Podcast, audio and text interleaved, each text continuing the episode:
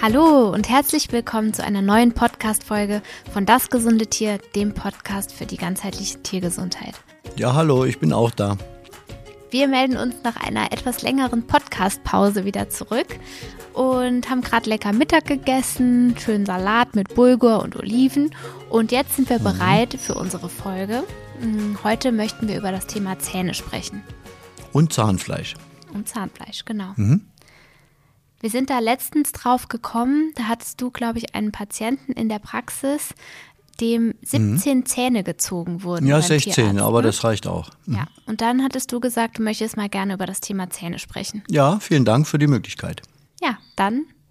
Ja, Zähne. Zähne ziehen. Ne? Ja, das ist so ein Thema. Ne? Dann macht man halt eine Zahnsanierung und schwuppdiwupp äh, wird halt klar, dass man Zähne ziehen muss. Und wir äh, stehen halt mehr für Strategien, die das Zähneziehen vermeiden sollen. Nämlich äh, Pflege vom Zahnfleisch und wie reagiert der Körper auf das Zahnfleisch? Was kann der Besitzer selbst machen, um das Zahnfleisch schön fest und, äh, sagen wir mal, geschmeidig zu halten und auf der anderen Seite natürlich den Sitz der Zähne zu verbessern und auch zu verhindern, dass dort chronische Entzündungen sich einschleichen, die dann letztendlich äh, dann auch zur Extraktion führen könnten. Und also was kann man alles machen, um das eben zu vermeiden? Zwischen den Zähnen und dem Körper besteht ja schon eine Art Verbindung, oder? Also Zahngesundheit wirkt sich auch auf allgemeine Gesundheit aus. Ja, also das, was die ganzheitlichen Zahnärzte schon seit äh, Jahrzehnten sagen, dass jeder Zahn eine, eine Einwirkung auf den Körper, also insgesamt und auch auf ein spezielles Organsystem hat, das äh, ist inzwischen äh, sehr klar und hat immer größere Bedeutung, weil ja auch immer mehr Hunde Probleme mit Organen und also besonders mit den Verdauungsorganen haben, die sich wiederum rückwärts eben auch auf die Zähne auswirken ich will jetzt nichts Falsches sagen, aber ich glaube, viele Osteopathen sagen ja auch, dass ein schiefer Biss ähm, auch zum Beispiel zu Wirbelsäulenverdrehungen oder Sehstörungen führen kann. Ist das wirklich so? Ja, das ist richtig. Also Osteopathen haben ja hauptsächlich etwas mit Faszien zu tun, ne? mit Verspannung des Körpers. Natürlich hat eine Magenblockade zum Beispiel, wie wir sie oft beschrieben haben, auch Einwirkung auf die Faszien, auch auf das Genick und dadurch auch auf die Kaumuskulatur und den Beißvorgang und dann letztendlich auch die Gebissstellung. Aber dieser Vorgang, den die Osteopathen äh, kennen und auch bearbeiten, der hat in meiner Ansicht nach oder meiner Ansicht nach mehr äh, die Reihenfolge Magen-Darm, Faszien, Kopf, und dadurch Einwirkung auf Zähne und Zahnfleisch und auch Gebissstellung mehr als umgekehrt, dass jetzt die Zähne schuld sind an den Faszienverspannungen. Das ist äh, nur teilweise, wäre das nur teilweise begründbar. Okay, das heißt, die Zähne die Kau- und der Bewegungsapparat sozusagen ähm, sind über die Nervenmuskeln, Faszien auch mit dem Körper verbunden. Mhm. Und deswegen kann sich eine unzureichende Zahngesundheit irgendwo auch auf die körperliche Gesundheit auswirken und auch mhm. andersrum. Ähm, wie ist das denn zum Beispiel? Man sagt ja auch, der Magen und das Zahnfleisch, die hängen so zusammen. Wie kann ja. das sein? Ja, also das hat auf der einen Seite äh, energetische Gründe. Äh, das kann man so sich bildhaft vorstellen, dass der Magen eine hauptsächliche Einwirkung auf den Unterkiefer hat. Das hat etwas mit der Energie, mit dem Energiefluss der Meridian zu tun. Und der Oberkiefer ist mehr dominiert vom Dickdarm. Also das heißt, Därme und Magen haben über mehrere Verbindungswege einen direkten Einfluss auf das Maul und die Maulhöhle und auch auf die Zähne. Ich sage das jetzt mal bildhaft. Ähm, Unterkiefer. Also ich sage jetzt mal ein Beispiel, die äh, jungen Hunde, die ein äh, ungleiches Längenwachstum des Kiefers haben, äh, haben nach unseren Recherchen eigentlich auch immer gewisse Magenprobleme. Das bedeutet, dass der Unterkiefer, wenn es jetzt nicht gerade dominant von den Genen beherrscht wird, dass der Unterkiefer fehlerhafte Signale in Bezug auf das relative Wachstum zum Oberkiefer bekommt. Und äh, deswegen konnten wir ja das Verfahren ausarbeiten, dass wir auf der einen Seite mit der Laserbehandlung des Unterkiefers oder der Kiefer und parallel dazu eine Magensanierung, äh, letztendlich noch etwas an der äh, an dem Längenwachstum korrigieren konnten, so dass die Entwicklung harmonischer äh, lief. Das äh, geht darüber, ähm, dass eben der Magen über die Faszien und Schleimhäute direkt auf den Kiefer einwirkt. Und ganz bildhaft kann man so den alten Satz der Zahnärzte sagen, äh, die Magen-Darm-Flora äh, regiert das Zahnfleisch. Das, was übrigens auch die Chinesen schon gesagt haben. Das heißt, wenn mein Hund jetzt gerötetes, entzündetes, geschwollenes Zahnfleisch hat, ja. dann ähm, ist, hängt das nicht immer nur mit ja, Bakterien im Mund zusammen, sondern dann sollte man sich vielleicht auch nochmal, ja, auch nochmal den Magen vorknöpfen sozusagen oder den Magen-Darm. Das ist ganz mhm. richtig und wichtig weil man bei Zahnfleischentzündungen zum Beispiel oder bei Parodontose, wenn man das nur lokal sieht, macht man ja immer doch irgendwelche Bakterien oder andere Dinge für verantwortlich und das ist falsch. Äh, richtig ist, dass der tatsächlich der Magen über die Schleimhautsysteme und auch in direkter Verbindung äh, einen dominanten Einfluss auf, den, auf die Maulhöhle auswirkt. Das heißt, tatsächlich ganz trivial, wenn der Magen und übrigens auch die Milz äh, gut funktionieren und eine ordentliche Verdauung haben und eine gute Magen-Darm-Flora vorliegt, ist das der beste Schutz für das Zahnfleisch. Das Zahnfleisch äh, ist gut ausgeglichen gerötet, nicht entzündlich. Es hat vor allen Dingen so ein starkes Immunsystem, dass da Bakterien einfach nicht, äh, keinen Schaden anrichten können. Das ist eine ganz alte Erkenntnis, die wir auch jeden Tag wieder umsetzen in Bezug auf die Magen-Darm-Gesundheit und dann natürlich sekundär auch wiederum fürs Zahnfleisch. Ich sage das deswegen so bildhaft, weil ich äh, möchte, ich möchte mich auch äh, besonders dafür einsetzen, dass man mehr als Besitzer eben auf diese Zusammenhänge achtet und dadurch das Zahnfleisch des Hundes einfach resistenter macht, weil letztendlich wenn die Hunde ohne diese Zusammenhänge, ohne diese Vorbereitung der Magen-Darm-Gesundheit zur Zahnsanierung gehen müssen, weil sie Paradontose haben, weil eben zu viel Zahnbelege da sind oder auch lokale Infektionen vorliegen, dann werden ja oft auch die Zähne geopfert. Ne? Das heißt, derjenige, der nur die Zähne sieht, der äh, muss dann halt die röntgen und dann sehen, dass da so der Zahn eigentlich an sich nicht mehr zu retten ist. Und dann werden halt doch man immer mehr heutzutage werden immer mehr Zähne auch gezogen, so dass wir jetzt beim Anfang der Geschichte ja wirklich gesagt haben, ein Hund 16 Zähne, schwupp sind die weg. Und das tut mir im Herzen leid. Und äh, ich möchte eben dafür äh, werben, dass man über die genannten Zusammenhänge wirklich sehr viel tun kann, dass der Hund erstmal möglichst selten zur Zahn Zahnsanierung muss, wenn überhaupt. Und äh, wenn er dann zur Zahnsanierung muss, dass auf jeden Fall das Zahnfleisch so stark ist, dass letztendlich nur eine Reinigung des Zahnbelages vorgenommen werden muss und auf der anderen Seite aber keine Zähne rausgezogen werden müssen. Genau. Oder im, nur im absoluten Notfall, also wenn der Zahn wirklich richtig abgestorben ist und vielleicht Gifte freisetzt, die sich dann auch in den Blutkreislauf bewegen, äh, mhm. ähm, dann wahrscheinlich eventuell schon, aber mit äußerst, äußerster Vorsicht und wirklich nur, wenn es unbedingt sein muss, oder?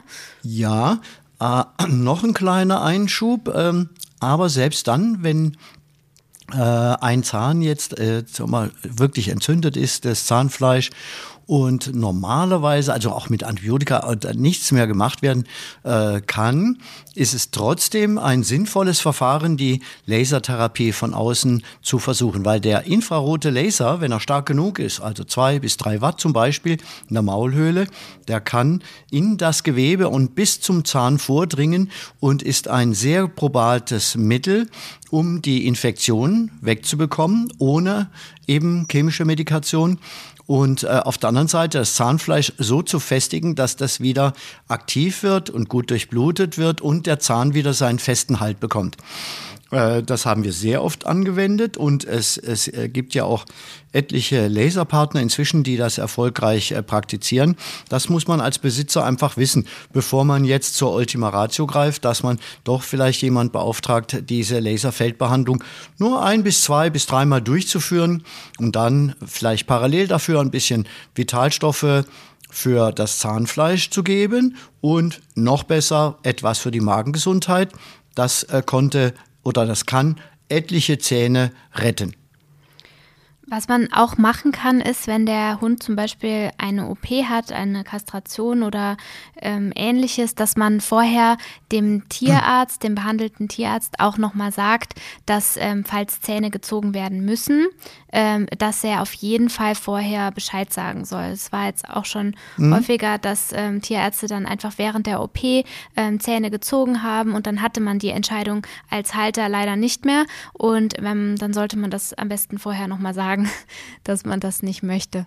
Ich finde, das ist Recht der Besitzer, dass sie äh, denjenigen, der den Hund in Narkose hat und auch die Zähne behandelt, äh, den bitte dazu auffordert, dass, wenn etwas gezogen werden muss, dass er kurz anruft und um Rat bittet, ob der Besitzer das zulässt. Ich finde das vollkommen okay, ja. Genau. Was kann man denn so prophylaktisch für die Zahngesundheit tun? Oder auch, sagen wir mal, dann in der zweiten Frage, was kann man auch tun, wenn der Hund zum Beispiel leichten Zahnstein hat? Ähm, genau, gibt es da? Also die Vorsorge über die exakte Magen-Darm-Gesundheit und äh, ganze Vorsorge, die wir ja immer wieder predigen, Ernährung und äh, Magen-Darm-Kuren und so weiter und so weiter. Äh, das hat den allergrößten Einfluss. Das heißt, letztendlich müsste es heutzutage möglich sein, wenn man das alles von Jugend auf an, ähm, Jugend an äh, beherzigt und auch durchführt, dass letztendlich im Optimalfall keinerlei Zahnsanierung notwendig ist. Ja, also wenn der Hund auch 17 wird. Ich habe durchaus Hunde erlebt, die äh, eigentlich niemals eine Zahnsanierung gebraucht haben. Ja, das ist natürlich der Optimalfall.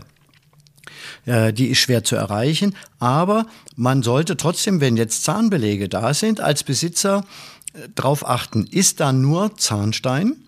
aber das Zahnfleisch ist unversehrt und am Zahnrand sind keinerlei Entzündungen, dann ist der Zahnstein eigentlich nicht so gefährlich. Also es ist nicht wie beim Rost im, des Autos, dass jetzt unter dem Zahnstein äh, da äh, zwangsläufig äh, Schäden an den Zähnen entstehen, sondern Zahnstein allein ist erstmal nicht so primär wichtig wie der Zustand des Zahnfleisches. Ne, dass man nicht voreilig zur Zahnsanierung geht und deswegen dann dort auch ja mechanisch äh, an den Zähnen gearbeitet werden muss, sondern ich empfehle das eigentlich nur, wenn auch bemerkbar ist, dass das Zahnfleisch zurückweicht, dass leichte Entzündungen vorliegen oder äh, eben äh, Geruch oder äh, Zeichen darauf, dass der Körper nicht selbstständig äh, mit den Belegen fertig wird dann lohnt sich natürlich eine Zahnsanierung und die ja heutzutage mit Ultraschall durchgeführt wird. Und vielleicht erwischt man ja auch einen Tierarzt, der bei der Zahnsanierung einen Laser daneben stehen hat, weil man, wenn man jetzt die Zähne, also einen einzelnen Zahn zum Beispiel, diese Entzündung schön sauber macht, man nennt das Scaling, dass dann eben an der Wurzel auch äh, am oberen Bereich der Wurzel die äh, der Plaque entfernt wird, dass man dann nachher mit dem Laser, das geht mit so feinen Laserkabeln, tatsächlich auch da eine Skarifizierung durchführt. Bedeutet, dass der Laserkabel auch in diese Alveole hineinfährt und zur Desinfektion und Zahnfleischfestigung führt und dadurch eben der Zahn wesentlich bessere Möglichkeiten hat, nachher auch langfristig erhalten zu werden. Äh, da würde ich vielleicht auch mal nachfragen ist heutzutage ja beim äh, in der Humanmedizin ist ja gang und gäbe und bei den Tieren setzt sich das auch immer mehr durch. Was mache ich, wenn mein Hund zu alt ist, um eine Narkose gut zu überstehen? Ja, da muss man ganz klar unterscheiden. Ne? Äh, können eventuell andere Schäden durch die Narkose entstehen oder auch durch Toxine, die frei werden? Da muss man halt, finde ich, genau nachdenken, äh, lohnt sich das Risiko oder nicht? Oder gibt es vielleicht auch andere Wege? Und da äh, weise ich nochmal äh, ganz stark auf die Laserfeldtherapie des Zahnfleisches hin äh, die äh, tatsächlich sehr effizient ist, gerade beim älteren Tier, weil die ja zur Energievermehrung des Zahnfleisches führt. Und auf der anderen Seite gibt es ja auch so Hilfsmittel.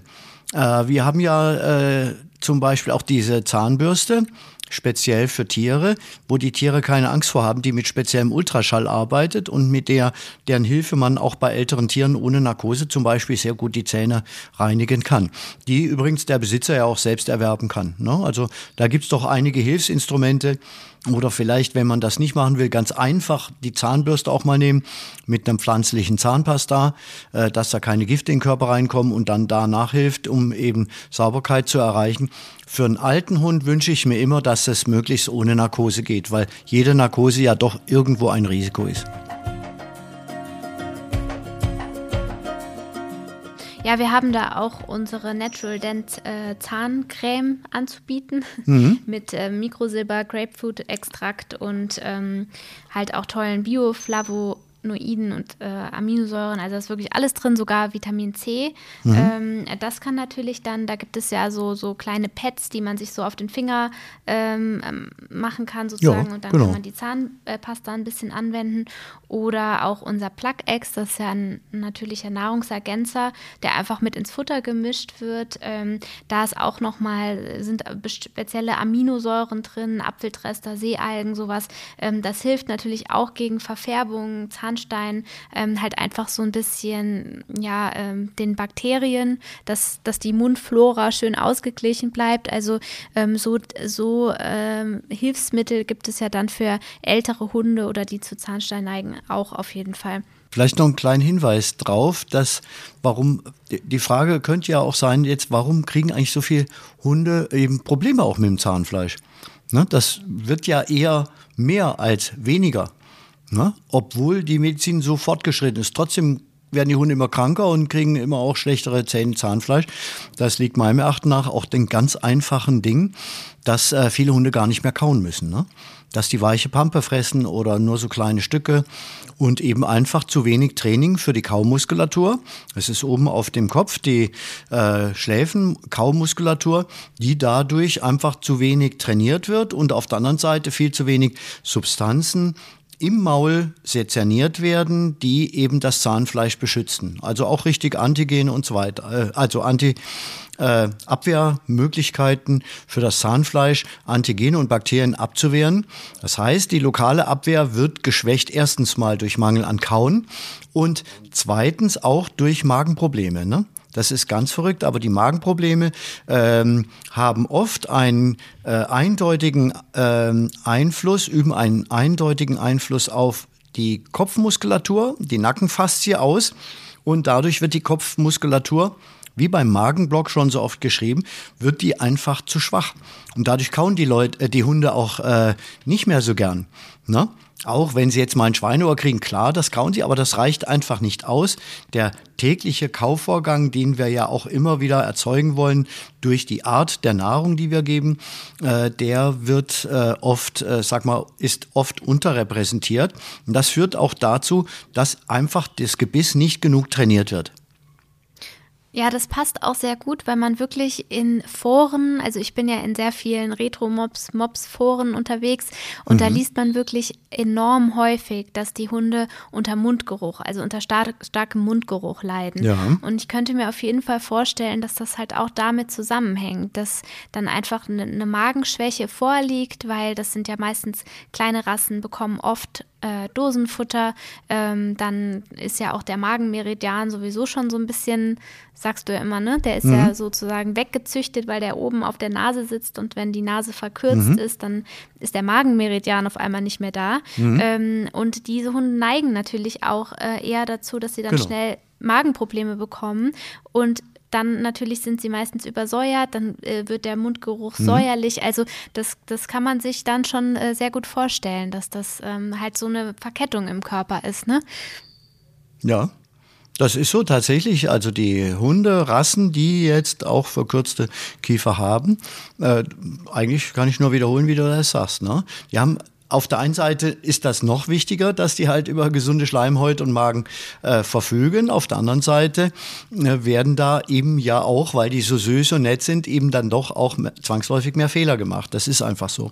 Mhm. Ja, und insofern ist eben die Fehlerminimierung, äh, das ist trotzdem wichtig, auch wenn man den Hund noch so gern hat und noch, wenn er noch so süß ist. Ich meine, du siehst ja jetzt beim Otto, wenn der konsequent ernährt wird und auf die Magengesundheit geachtet wird und so weiter, dann hat er trotz kürzerem Maul hat er trotzdem keinen Mundgeruch und er hat trotzdem keine entzündeten Zahnfleischränder. Also das kann man auf jeden Fall sehr gut vermeiden. Kann ich denn am Mundgeruch meines Hundes auch so ein bisschen erkennen, wo ich eventuell unterstützen kann? Also sagen mhm. wir mal, ja, gehen wir jetzt mal nicht von Nierenproblemen ja. aus, dann riecht das richtig äh, anstrengend. Aber mhm. letztendlich ist das äh, oft, dass die Besitzer sagen, weil sie ansonsten nicht geschult sind zu erkennen, dass der jetzt zum Beispiel zu schwache Kopfmuskulatur hat und so weiter und so weiter. Aber dann ist oft ein Frühsymptom, dass sie sagen, der riecht so komisch. Ne? Ich kann jetzt nicht beschreiben, wie das ist, mhm. aber äh, ja, anders. Ja, und wenn man das ist, dann ist das auch ein Grund dafür vorhanden.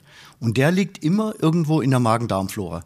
Das heißt, wenn man jetzt nur, äh, was weiß ich, äh, man, man, könnte ihm ja jetzt Kaugummi geben mit Pfefferminzgeschmack und so weiter, das geht alles nicht, aber letztendlich kannst du lokal nichts machen, auch mit Spülung nichts, sondern dann muss man halt immer nachdenken, was könnte eventuell mit dem Magen-Darm-System nicht stimmen wenn man jetzt nicht direkt eine Kotprobe machen will, also jetzt ein äh, fünf Elemente Darmcheck, wo man natürlich genau die Ursachen erkennt, aber dann sollte man zumindest mal darauf achten, wie ist der Stuhl, also wie sieht der Kot aus, ne?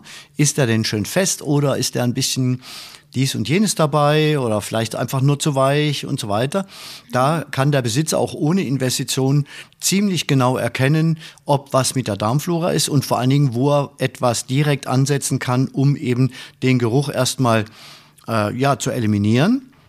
Das wäre vielleicht nicht so wichtig, aber über diesen Weg eben zur Gesundheit des Zahnfleisches und des Hundes seinen Beitrag zu leisten. Mhm. Ja, was äh, kann ich noch an Kauartikeln? Sind Kauartikel wichtig für die Zahngesundheit? Das ist ja auch so ein Riesenmarkt mittlerweile, Zahnputz-Kauartikel. Ähm, sind die wichtig? Erstmal sind äh, sie wichtig weil wir sagen ja nicht so oft ernähren, füttern und so weiter, aber Kauartikel erzeugen halt so einen Speichelfluss und auch so ein Training der Kopfmuskulatur, dass sie eben wenig negative Wirkung haben, aber viel positive Einwirkung haben. Aber sie sollten luftgetrocknet sein, es sollten keine Konservat äh, Konservierungsmittel drin sein, auch keine versteckten vor allen Dingen. Es wird manchmal ja nicht so genau deklariert. Und äh, auf der anderen Seite sollten sie nicht zu eiweißhaltig sein. Also oft werden, werden ja zum Beispiel Pferdestücke gegeben und so weiter. Ne? Aber die Hunde, die Mundgeruch haben, die haben meistens auch zu viel Histamin im Körper. Und da muss ich immer wieder darauf hinweisen, dass eben Pferd, Wild, auch Hirsch und äh, Schaf auch, einfach doch mehr Histamin enthält.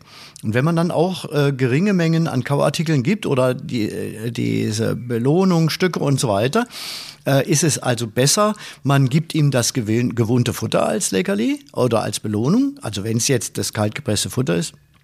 Oder eben äh, luftgetrocknete Dinge, die möglichst wenig ähm, Protein enthalten und vor allen Dingen schon kein Pferd.